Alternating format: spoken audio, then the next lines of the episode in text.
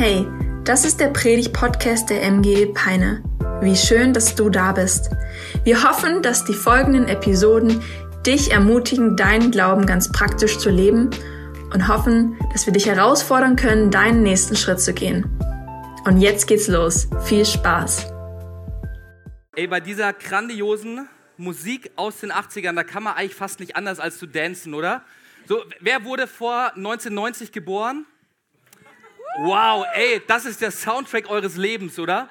Das ist der Soundtrack, der lief, währenddem eure Eltern euch zur Welt gebracht haben, im Kreissaal, ähm, deine Mama gerufen hat und im Hintergrund lief wahrscheinlich genau so eine Musik, um dich zu ermutigen und zu pushen. Ähm, keine Ahnung, ob so ist, kannst du mal deine Mama fragen. Ähm, wenn sie hier ist, bitte erst nach dem Gottesdienst. Ich glaube, sonst wird es zu wuselig, wenn gleich alle zu ihrer Mama rennen. Hey, es ist ein neues Jahr. Wir starten in 2024 und ich glaube, es wird ein richtig gutes Jahr. Ich glaube, es wird der absolute Hammer und das nicht nur, weil wir es auf einmal eine 24 hinten stehen haben, sondern weil Gott der gleiche Gott ist, den wir schon 2023 erlebt haben.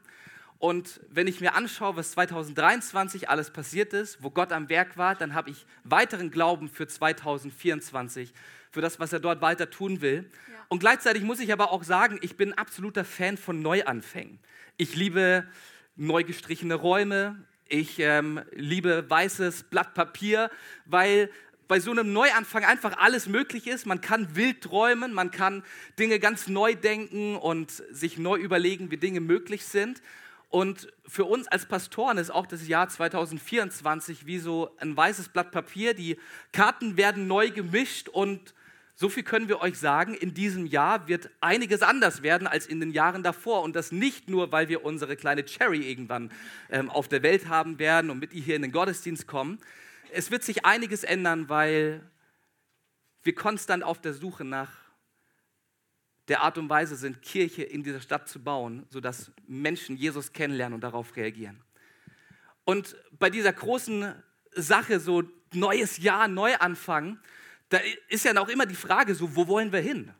So, am Anfang jedes Jahres setze ich mich hin und habe Visionstage für mich selber und stelle mir die Frage, was sind meine Ziele für 2024? Und das stellen wir uns auch als Kirche, diese Frage, so was ist, was ist das Ziel für dieses Jahr? Was wollen wir erreichen? Was, was, was sind Träume, die da sind? Und wir können da auf verschiedene Art und Weise rangehen an diese Frage, so was ist das Ziel dieser Kirche für 2024? Wir könnten euch von dem erzählen, was so auf unserem Herz ist und wo wir denken, das müsste in dieser Kirche mal passieren. Könnten wir euch ganz viel erzählen, ähm, was da so noch in unserem Herzen schlummert. Wir könnten aber auch eine andere Sache machen. Wir könnten uns einfach ein paar Kirchen so in der Gegend anschauen, die ähm, größer sind, wo mehr Menschen zum Glauben kommen und wo man irgendwie auf den ersten Blick denkt, dass sie erfolgreich wären. Und wir könnten uns ein paar Strategien von denen abschauen und uns denken, so wenn die einen zweiten Gottesdienst machen, dann machen wir das auch und wir kopieren einfach, was sie tun. Könnte man machen. Aber wenn ich auf einen unserer Werte als MGE schaue, dann ist Jesus unser Fokus. Und dann ist nicht die Frage, was sind die Träume von Lukas und Marie, und dann ist auch nicht die Frage, was machen andere Kirchen so, um Ziele für dieses Jahr festzulegen, sondern dann schauen wir auf denjenigen, der uns Fokus gibt. Ja. Wir, schauen uns auf, wir schauen auf denjenigen, der uns gerettet hat. So, die Frage ist, wer bestimmt die Ziele für dieses Jahr? Wer bestimmt, wie wir Lobpreis machen? Den, den wir anbeten. Wer bestimmt dieses Jahr, wo wir Geld investieren? Der, der uns alle Ressourcen gegeben hat. Wer bestimmt, wie wir als Kirche Beziehungen miteinander leben? Er alleine, der die Beziehung gestiftet hat. So, und wer bestimmt also, wo wir in diesem Jahr 2024 als Kirche hingehen werden? Der, der sich Kirche ausgedacht hat und dessen Wort uns leitet. Yes. Hey, und deswegen setzen wir uns am Anfang des Jahres ganz bewusst dem Reden Gottes aus. Ja. Deswegen reservieren wir den Anfang von Januar 2024 ganz bewusst für unsere Tage der Hingabe, weil sie ein Moment sind, wo wir uns mit dem synchronisieren wollen, was Gottes Herzschlag für unser Leben ist. Ja. Und das machen wir als Privatperson, das machen wir als Nachfolger von Jesus Christus und das machen wir aber auch als ganze Kirche. Und ich will dich so einladen, in den nächsten 21 Tagen mit dabei zu sein bei unseren Tagen der Hingabe. Ja, unsere Tage der Hingabe sind nicht einfach nur 21 Gebetsabende hintereinander, sondern sind Momente, in denen wir Gott signalisieren, dass wir hungrig danach sind, sein Wort zu hören. Wir signalisieren ihm dadurch, dass wir hungrig danach sind, seinen Willen in diesem Jahr umzusetzen. Wir sind hungrig danach, uns ihm hinzugeben. Und deswegen, ich lade dich so ein. Ich sei mit dabei. Ab morgen Abend geht's los um 18.30 Uhr für eine Dreiviertelstunde, die wir jeden Tag Gott hingeben, die wir ihm reservieren damit er zu uns sprechen kann.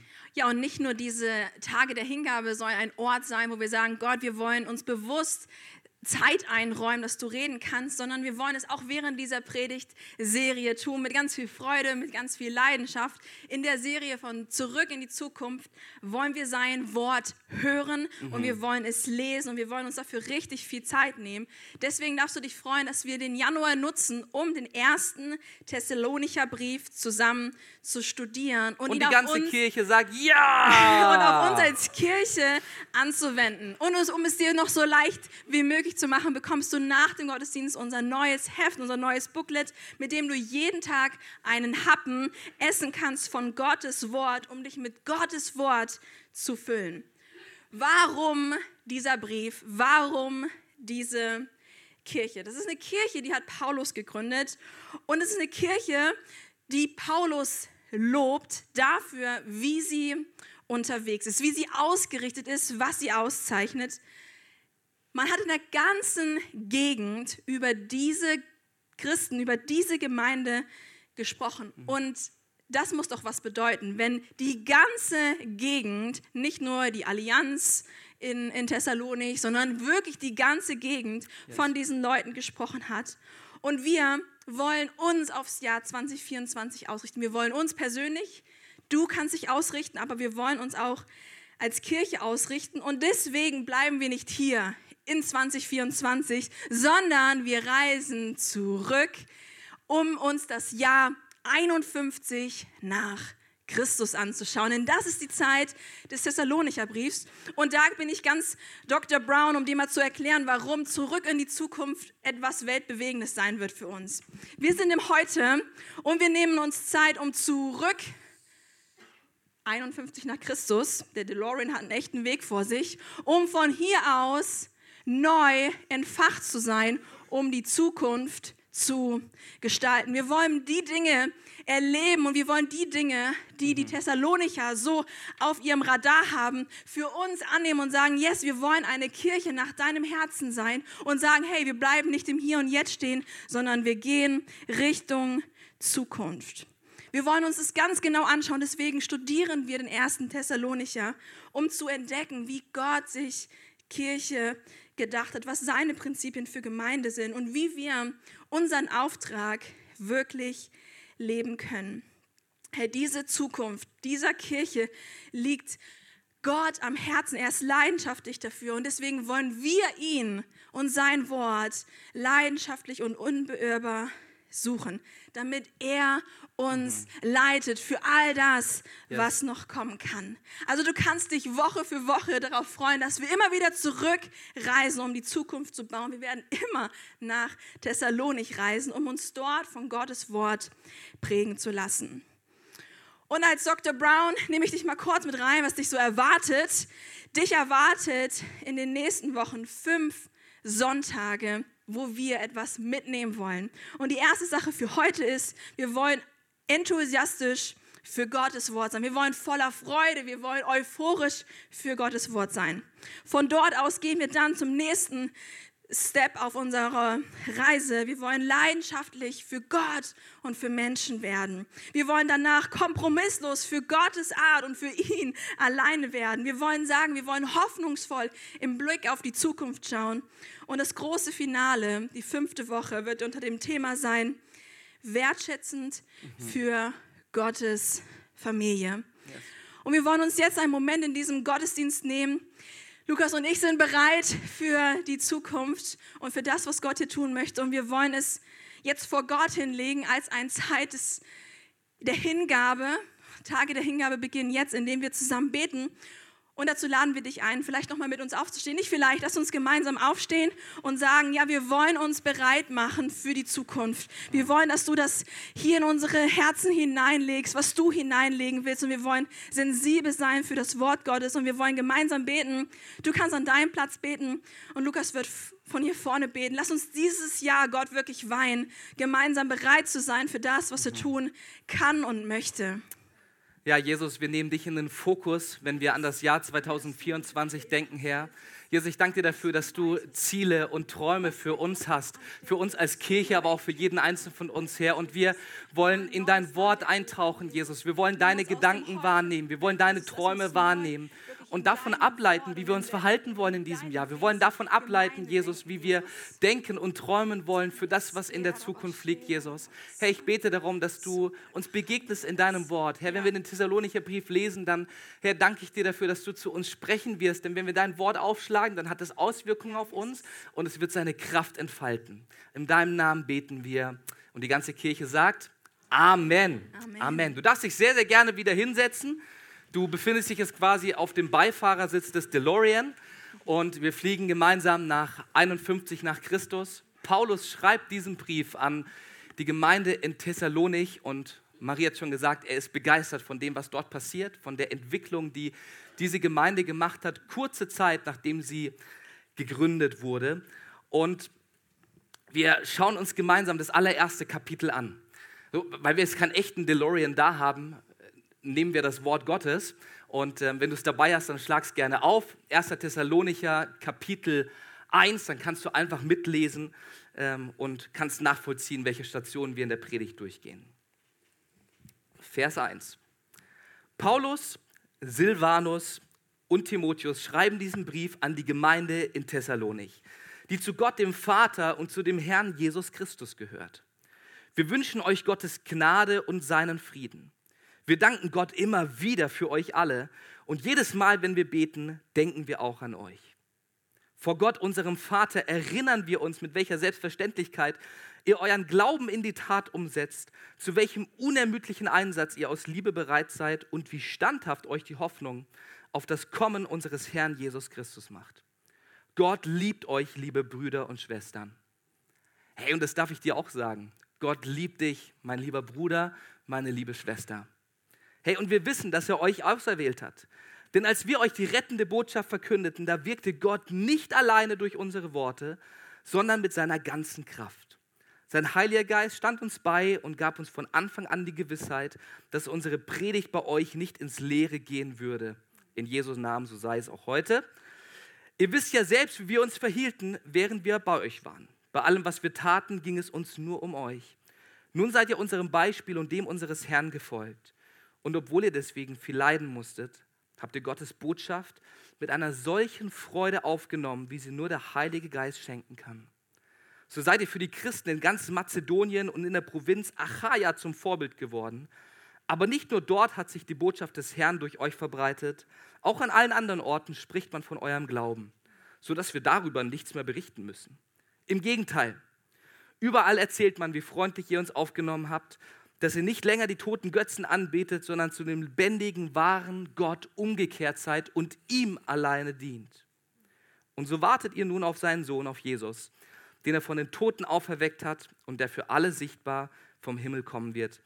Er allein rettet uns vor Gottes Zorn im kommenden Gericht. So, was erkennen wir in diesem Text? Es gibt hier zwei Grundzüge, die deutlich werden, wenn wir den das erste Kapitel vom Thessalonicher Brief lesen und das ist auf der einen Seite, das Wort Gottes wird mit aller Kraft und Leidenschaft gepredigt. Zuerst durch Paulus und dann später auch durch die Christen in Thessalonich.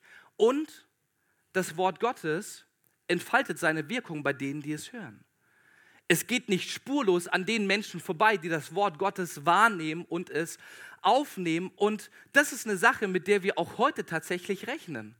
Wir rechnen damit, dass wenn das Wort Gottes gepredigt wird, dass es seine Wirkung auf uns entfaltet.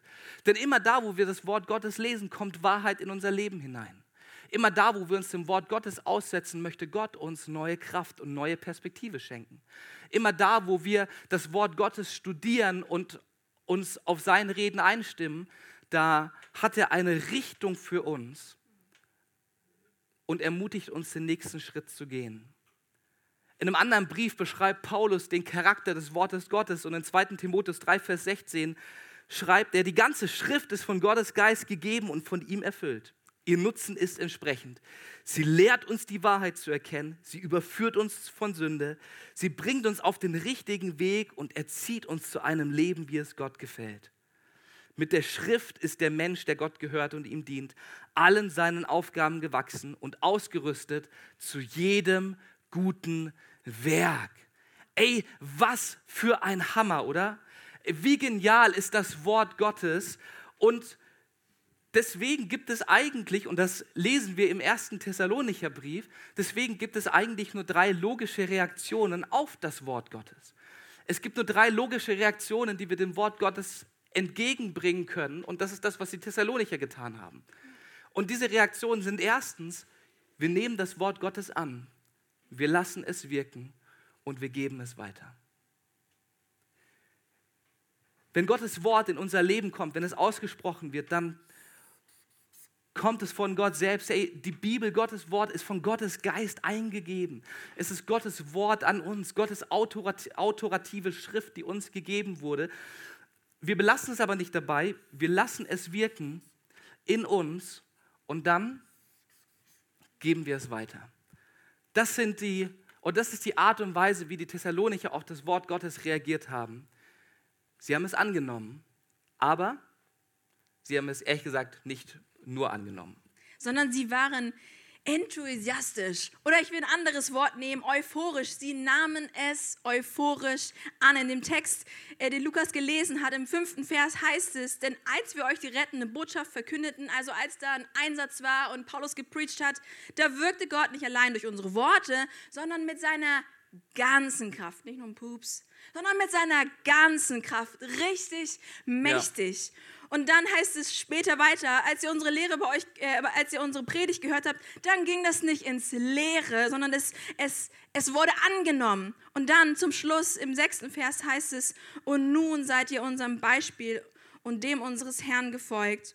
Und obwohl ihr deswegen viel leiden musstet, Anklage, Verfolgung, habt ihr Gottes Botschaft mit einer solchen Freude hm. aufgenommen, wie sie nur der Heilige Geist schenken kann.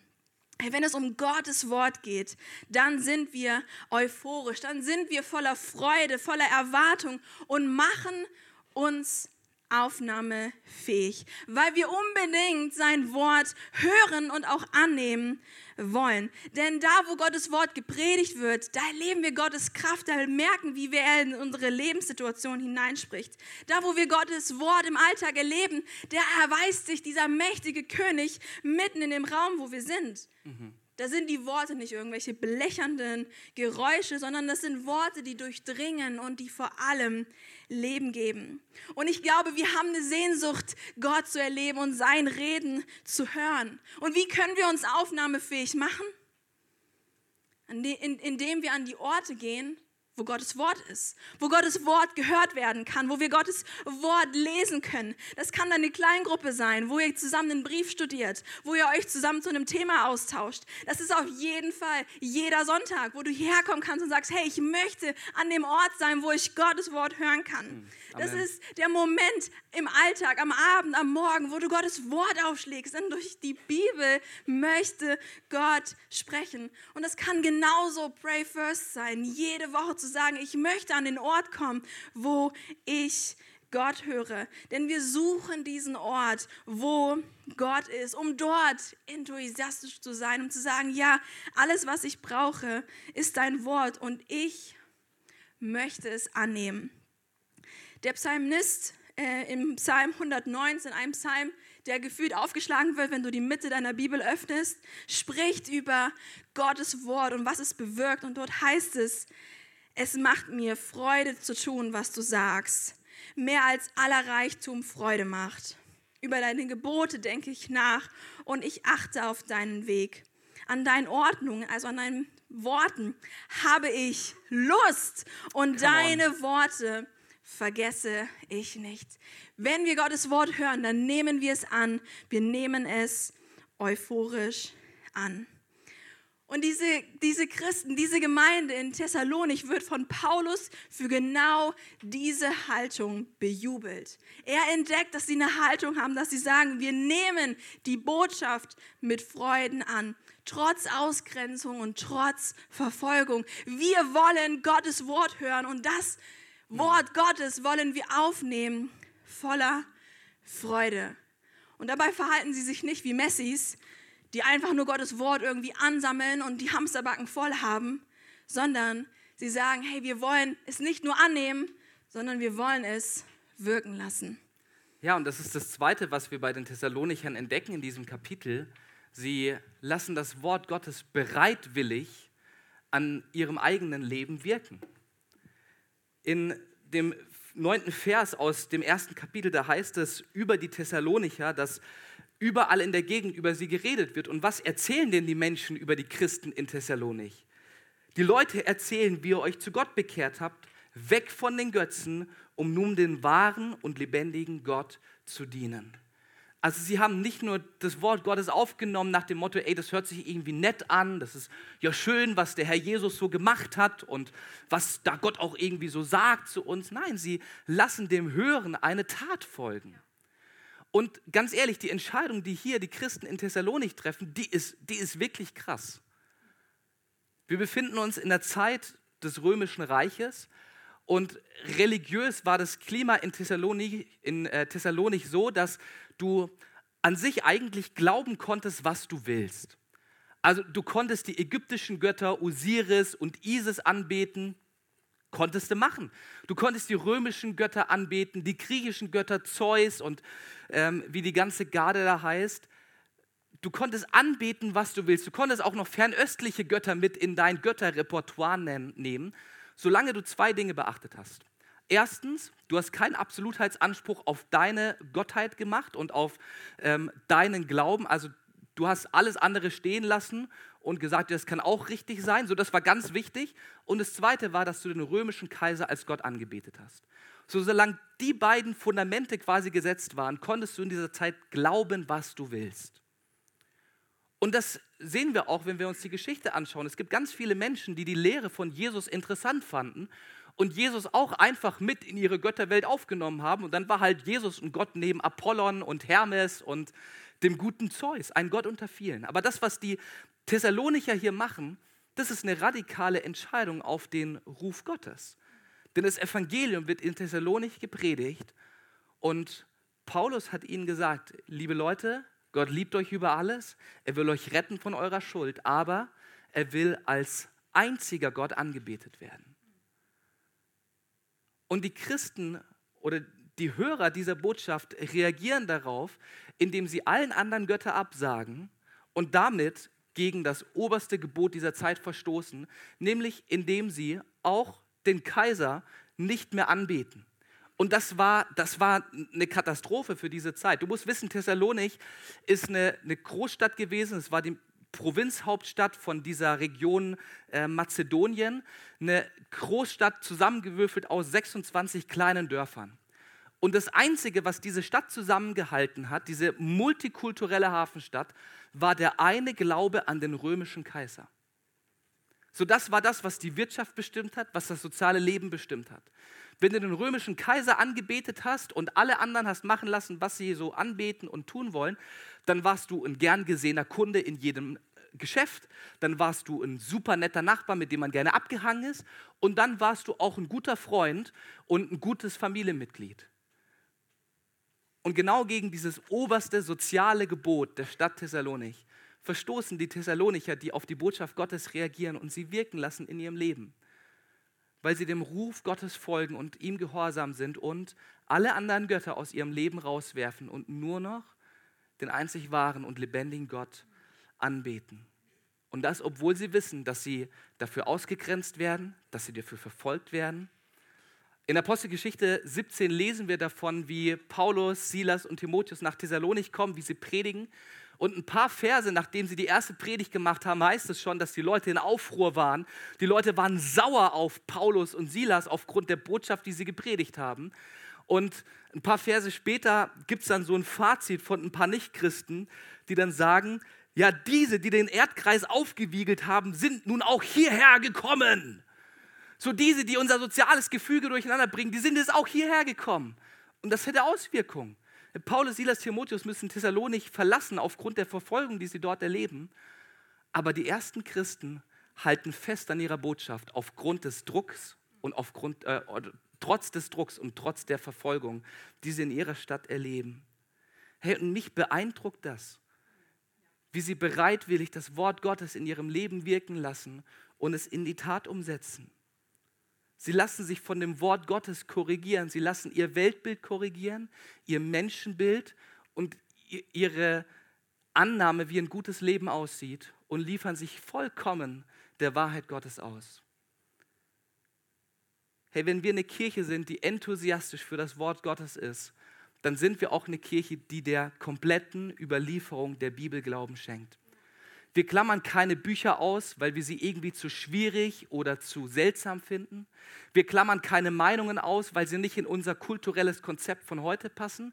Hey, als Pfingstkirche, als Teil des BFPs und als Ekklesiakirche glauben wir an die gesamte Schrift, wie sie uns überliefert wurde.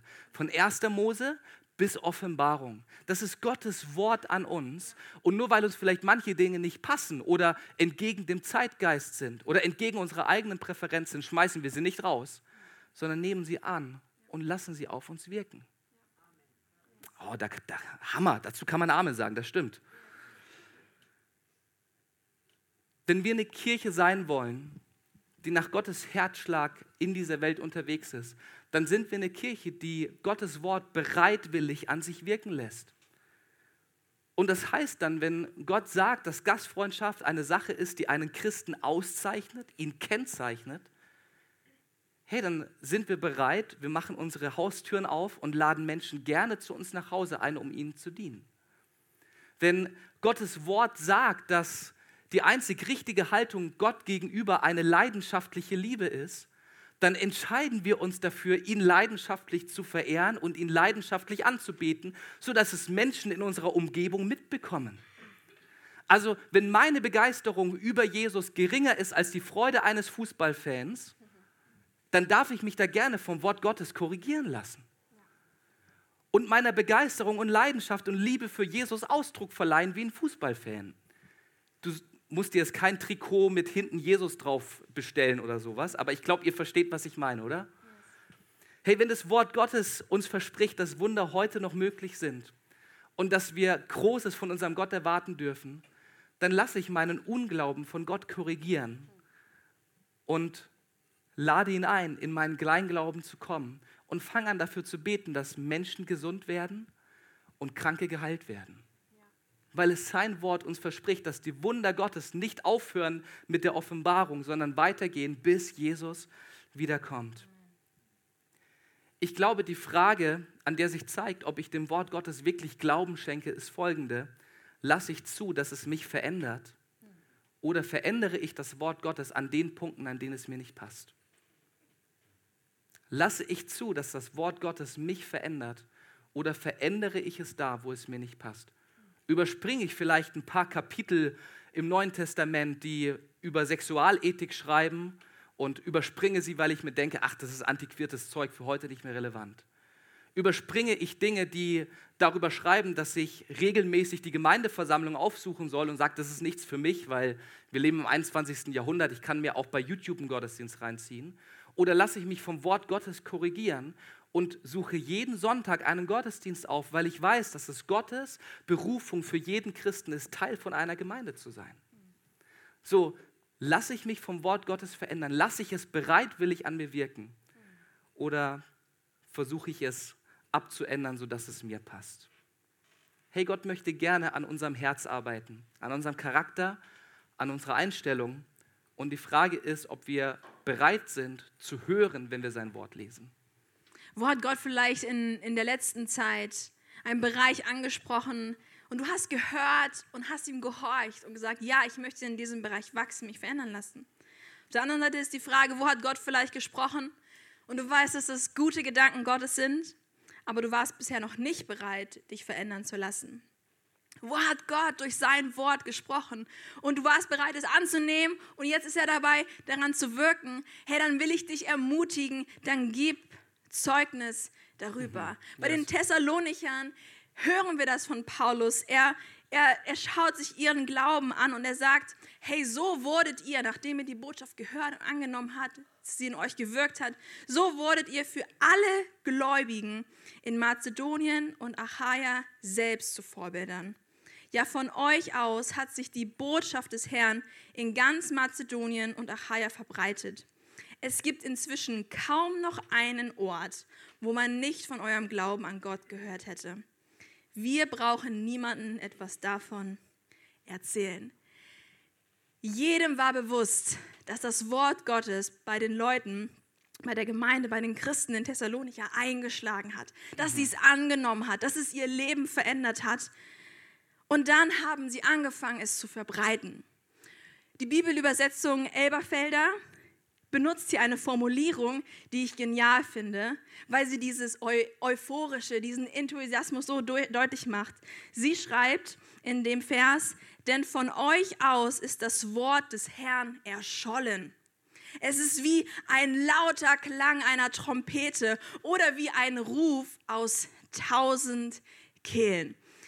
Wir waren als Neon auf der Jesus Saves Conference und ich weiß, was laut ist und was Lautstärke yes. ist und Begeisterung über Jesus. Es hat mein Herz so berührt, diesen Hunger dieser jungen Generation zu sehen. Und diese Thessalonicher, sie hatten eine Lautstärke, einen Ruf aus tausend Kehlen, die bezeugten, Jesus hat uns verändert. Die Botschaft, dieses gute Evangelium, es ist die beste Botschaft und sie haben es verbreitet. Es hat sich überall ausgebreitet. Jeder wusste Bescheid. Es gab inzwischen kaum noch einen Ort, wo man nicht von ihrem Glauben gehört hat. Die mussten so laut und so eindrucksvoll gewesen sein. Mhm. Und deswegen ist der dritte Step, wenn wir Gottes Wort hören, dann geben wir es auch begeistert weiter. Wir geben es begeistert weiter in einem in einer Lautstärke, in einer Leidenschaft, in einem Enthusiasmus, in einer Begeisterung und Freude, dass jeder wirklich Bescheid weiß, dass Jesus uns verändert hat. Und wenn du dich fragst, hey, was ist unser Auftrag als Kirche? Dann will ich dir sagen, wir sind keine Sozialhilfe, wir sind auch kein Ort, um deine Hobbys auszuüben, wir sind keine Kinderbetreuung, wir sind ein Ort, wo Gottes Botschaft verkündet wird und wo diese gute Nachricht mhm. in die ganze Gegend hinein gesprochen wird, dass es bald keinen Ort mehr gibt, wo man nicht von unserem Glauben an diesen Gott gehört hat. Und wir wollen alles daran setzen, dass die Menschen hier in dieser Region diese Botschaft hören.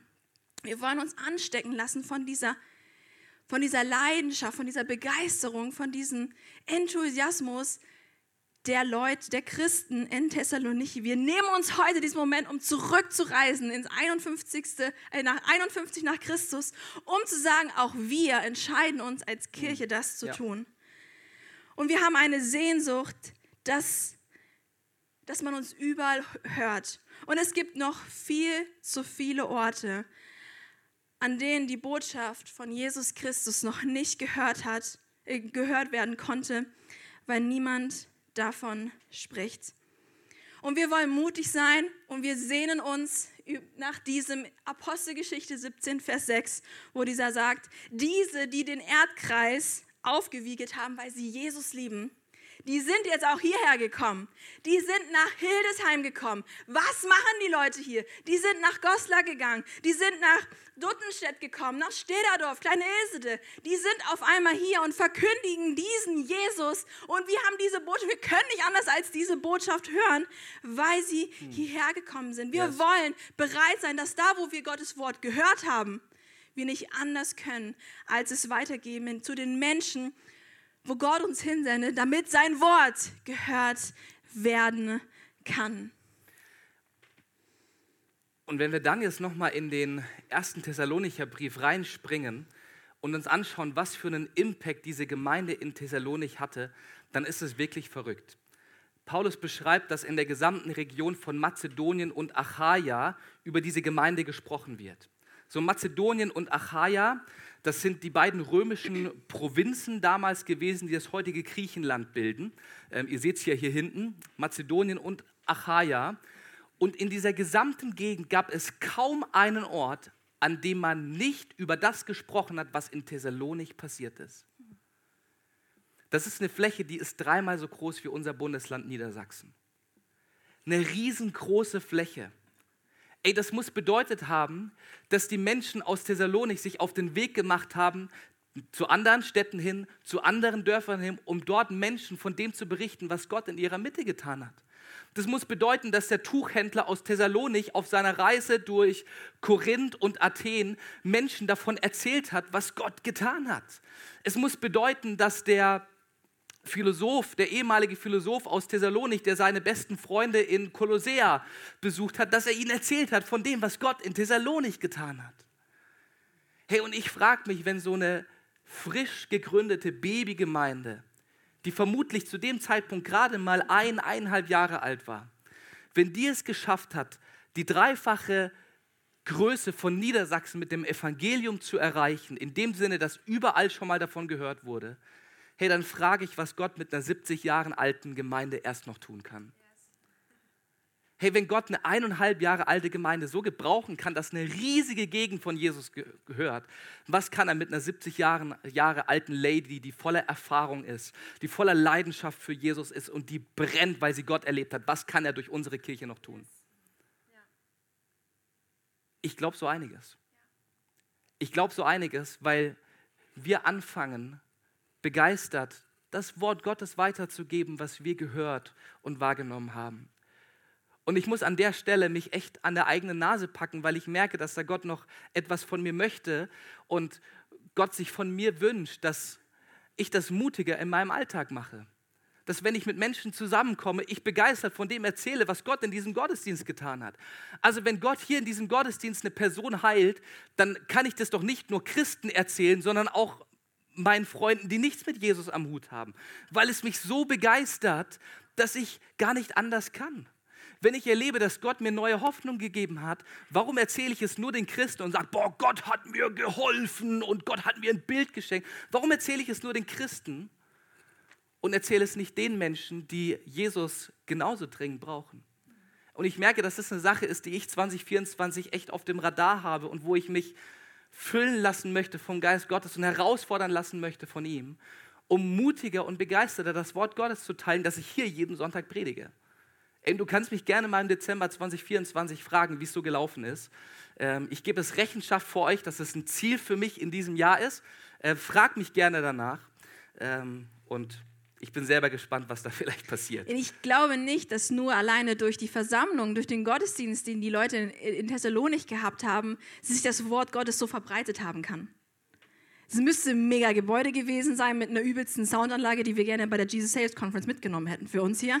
Ähm, das muss jeder Einzelne gewesen sein, der einfach mhm. überall gesagt hat, Gottes Wort habe ich angenommen, es hat yes. mich verändert. Ich habe mich abgewandt von meinem Leben und jetzt gebe ich es weiter. Sonst kann es nicht bis nach in die kleinsten Ecken gekommen sein. Und so kann es auch nicht nach Gosta, nach Hildesheim kommen, wenn wir nicht die Orte, wo wir sind, nutzen, um es weiterzugeben. Ja, und ich lade dich ein, diese Haltung der Gläubigen in Thessalonik hier einzunehmen hey, wie cool wäre es, wenn man eines Tages über die MGE folgende Sätze schreibt. Die Gläubigen der MGE Peine haben euphorisch das Wort Gottes angenommen. Die Heiligen, die sich in der MGE Peine Sonntag für Sonntag versammelt haben, haben bereitwillig das Wort Gottes in sich wirken lassen. Die Brüder und Schwestern aus der Kleinstadt Peine haben begeistert das Wort Gottes weitergegeben hey, wenn eines Tages irgendjemand mal eine Biografie über diese Gemeinde schreibt, dann wünsche ich mir so sehr, dass diese Worte hier zu finden sind. Weil ich glaube, dass das die besten Worte sind, um zu beschreiben, wie wir auf das Wort Gottes reagieren wollen. Ja. Wir nehmen es euphorisch an. Wir lassen es bereitwillig wirken und wir geben es begeistert weiter. Ja. Und damit das möglich ist, gibt es einen Schlüssel in dem Bibeltext, der uns verrät, wie das möglich wird. Und vielleicht ist der dir schon aufgefallen, das ist eine Person, die mehrmals vorkommt in diesem Bibeltext. Und ich verrate dir so viel, es ist nicht Paulus, auch nicht Silas und auch nicht Timotheus, sondern 1. Thessalonicher 1, Vers 5 bis 6.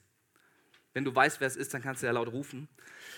Denn als wir euch die rettende Botschaft verkündeten, da wirkte Gott nicht allein durch unsere Worte, sondern mit seiner ganzen Kraft. Sein Heiliger, Heiliger Geist, Geist stand uns bei und gab uns von Anfang an die Gewissheit, dass unsere Predigt bei euch nicht ins Leere gehen würde. So der Heilige Geist, der hat schon bei Paulus gewirkt, als die Botschaft gepredigt wurde. Ja. Der hat Paulus Gewissheit gegeben, dass die Predigt nicht ins Leere geht. Dieser Heilige Geist hat ihm Leidenschaft und Begeisterung gegeben, das Wort zu predigen. Und dann geht es aber weiter. So, und nun seid ihr, liebe Leute in Thessalonik, unserem Beispiel und dem unseres Herrn gefolgt. Und obwohl ihr deswegen viel leiden musstet, habt ihr Gottes Botschaft mit einer solchen Freude aufgenommen, wie sie nur der Heilige Geist schenken kann. Der Heilige Geist ist der Schlüssel dazu, der dazu führt, dass wir euphorisch das Wort Gottes annehmen, dass wir bereitwillig es an uns wirken lassen ja. und der uns in die Lage versetzt, es begeistert zu teilen. Wir wollen enthusiastisch auf das Wort Gottes reagieren. Und in diesem Wort enthusiastisch steckt dieser Schlüssel des Heiligen Geistes. Wenn wir uns das Wort anschauen, enthusiastisch, dann ist es zusammengesetzt aus zwei Wörtern. Auf der einen Seite das En, was so viel heißt wie in oder mit, und das Theos oder Thusias, was für Gott steht. Enthusiastisch bedeutet in Gott sein, eine Begeisterung, die durch meine Gemeinschaft mit Gott ausgelöst wird eine Einsatzbereitschaft, die dadurch ausgelöst wird, dass ich mich dem Geist Gottes ausliefere und Zeit mit ihm verbringe. Die dadurch ausgelöst wird, dass ich mich ihm hingebe und ihn einlade, in meinem Leben zu wirken. Die Gemeinde in Thessalonik war voll von Enthusiasten, voll von Menschen, die in Gott waren, die mit Gott unterwegs waren. Und das war der Grund, warum sie die Botschaft euphorisch angenommen haben warum sie sie bereitwillig wirken haben lassen und warum sie sie begeistert geteilt haben. In Gott, das können wir nicht produzieren, dass wir so sehr Gottes Wort lesen und anwenden wollen. Das ist auch manchmal echt Herausforderung. Aber wenn wir mit Gott verbunden sind und wenn wir uns sagen, wir wollen diesen Gott aufsuchen, wir wollen seine Stimme hören, dann, dann packt er uns. Das durfte ich so oft in meinem Leben erleben. Und wir wollen dich an diesem Sonntag, diesem allerersten Sonntag fragen, was war dieser eine Moment, der bei dir heute nicht ins Leere gegangen ist? Als du Gottes Wort gehört hast, als du dieser Predigt ge gelauscht hast, was hat der Heilige Geist in deinem Herzen gesprochen und bewegt? Was hat er vielleicht heute erneut betont? Und wir wollen uns entscheiden, dass da, wo wir Gottes Wort aufnehmen, dass wir es wirken lassen und dass wir darauf reagieren. Und deswegen wollen wir in dieser Predigt jetzt einen Moment haben, wo wir innehalten und sagen, Gott, ich habe deine Stimme gehört, ich habe dich vernommen und ich möchte reagieren. Wir wollen diesen Moment, wo Gottes Geist zu dir spricht, nicht verstreichen lassen und jetzt weitergehen sondern wir wollen diesem Reden bereitwillig, gehorsam folgen. Vielleicht wurde dir eine Sache bewusst, die Gott für dich schon mal gesprochen hat. Vielleicht hat er ein Thema in deinem Charakter, in deiner Haltung angesprochen und er hat sie heute noch mal betont und gesagt, folge mir, folge mir, lass dich dort verändern. Dann hast du heute den Moment, darauf zu reagieren und ihm zu antworten. Vielleicht wurde bei dir aber auch eine neue Sehnsucht geweckt, vermehrt diese Orte aufzusuchen, wo Gott ist, wo du in Gott bist, wo du neu enthusiastisch werden kannst für ihn alleine. Aber vielleicht ist es auch grundsätzlich diese Entscheidung, ich möchte mit einer neuen Freude ausgestattet werden, mit einer neuen Begeisterung, Euphorie, Enthusiasmus für Gott alleine, um seine Botschaft weiterzugeben. Ich weiß nicht, was Gott persönlich zu dir gesprochen hat. Ich weiß, was er zu mir gesprochen hat, aber ich weiß auch, dass Gott immer redet. Und deswegen lasst uns doch diesen Moment jetzt nehmen, wo wir alle unsere Augen schließen und vor Gott sind und es festmachen. Lass uns nicht nur das Wort hören und es sammeln und denken, so cool, es ist auch in meinem Notizbuch niedergeschrieben, war gut, sondern lass uns sagen, wir reagieren da jetzt drauf. Auf das, was er gesagt hat du an deinem Ort. Und ich möchte von hier vorne einfach nur für dein Herz beten, dass du einen neuen Gehorsam da auch erlebst, zu sagen, ich folge diesem Reden und eine Entschlossenheit. Das werde ich von hier tun und dann hast du einen Moment, um einfach auf Gottes Reden zu, zu antworten in einem Gebet an deinem Platz. Gott, ich danke dir, dass du ein Gott bist, der spricht. Ich danke dir, dass du ein Gott bist, der uns ruft und dass dein Wort mächtig ist mächtig am Wirken in uns.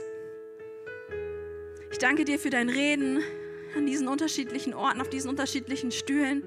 Und ich bete jetzt für eine Entschlossenheit, diesem Wort zu folgen.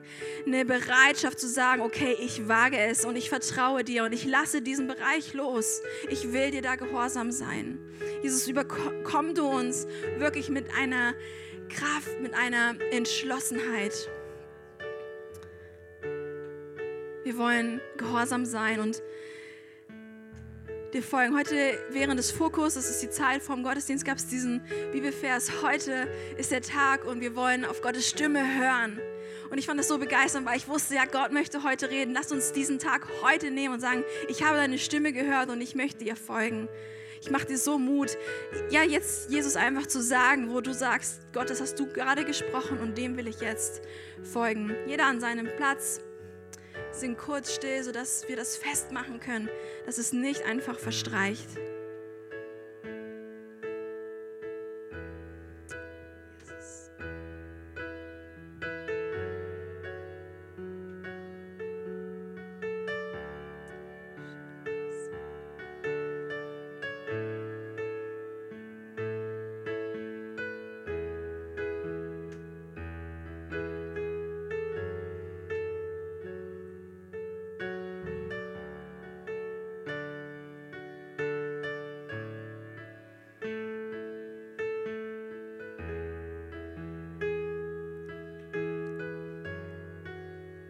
Bevor wir eine Zeit noch in der Anbetung Gottes haben, wo du auch gerne zum Gebetsteam gehen kannst, für dich beten zu lassen, darauf zu reagieren, vielleicht vor jemandem Rechenschaft zu gehen, wo wir einander das erzählen und füreinander einstehen können, möchte ich auch heute diese rettende Botschaft verkünden. Ich glaube, dass Gott Menschen heute ruft, auf diese rettende und verändernde Botschaft zu reagieren.